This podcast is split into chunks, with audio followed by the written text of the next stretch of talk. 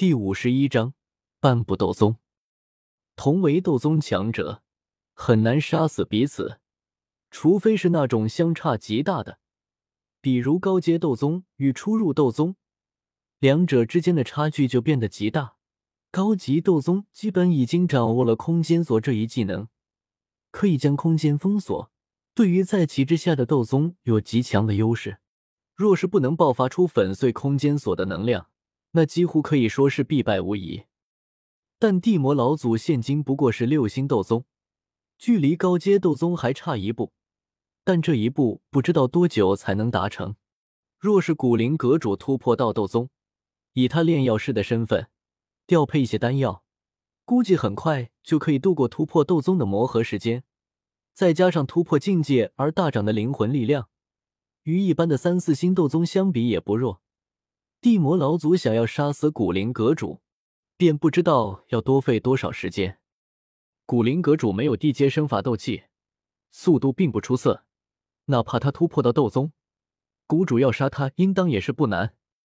二长老抚着胡须劝道：“若是古河知道他速度慢的事情都已经被各大势力分析出来了，不知道会怎么无语。还是等中州的反馈结果吧。”去催一催，让他们尽快确定古灵阁主究竟是来自哪个势力。我们魔岩谷也就对中州几个势力有所忌惮，大陆别的角落的势力顶多与我们差不多，完全不用考虑。听了二长老的话，方言脸色缓和了一些，对中州那边做事的速度表示不满，但也就是在嘴上抱怨抱怨。毕竟那个帮忙查探消息的势力，在中州实力也颇为强大。不是他们能惹得起的。三长老没说什么，他想直接提议不用管古灵阁主背后的势力，直接请出谷主，将古灵阁主杀死。但当想起炼制清明寿丹的那三副药材和清明寿丹的功效，心中抽了抽，最终一言不发。确定下来，三人再次分开。三长老又直接往地牢走去。要与紫金翼狮王好好谈谈。距离古灵城那场战斗爆发已经过去了五天的时间，各类损失都已经统计了出来。交战所在的西城区完全毁灭，重建需要耗费的钱财太多。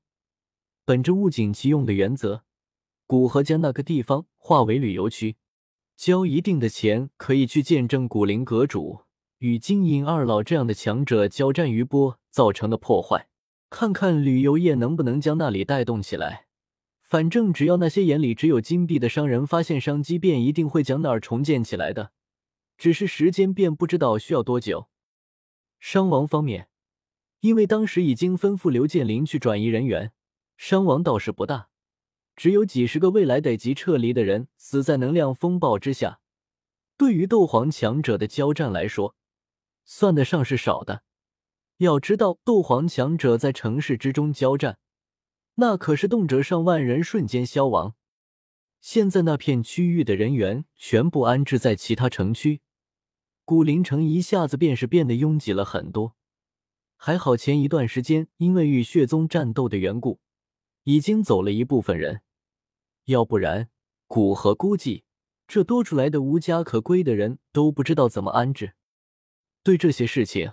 古河又不擅长处理，而且也不想亲自去接触，因为他与金银二老而失去家园的人，所以这几天赶鸭子上架，直接让刘建林去处理这些事情，而他则专心思考如何提升实力。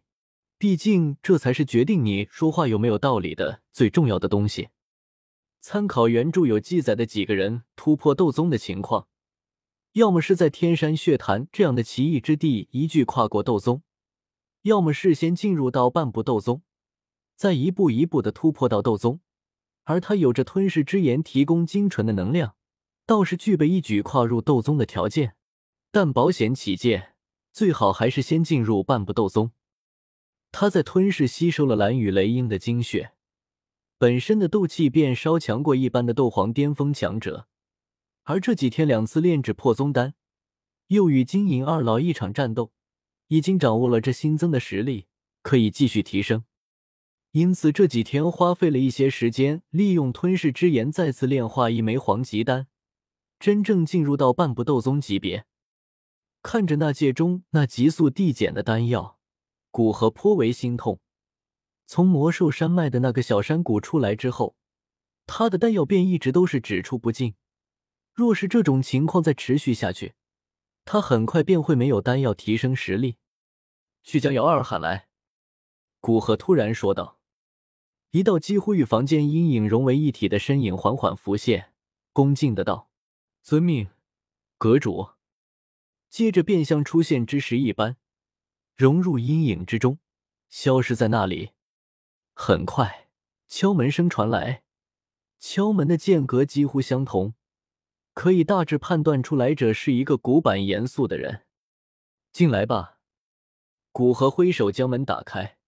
一个中年男子出现在门口，男子身材颇为高大，但面相普通，所穿服饰也是颇为朴素，给人的第一印象便是刻板。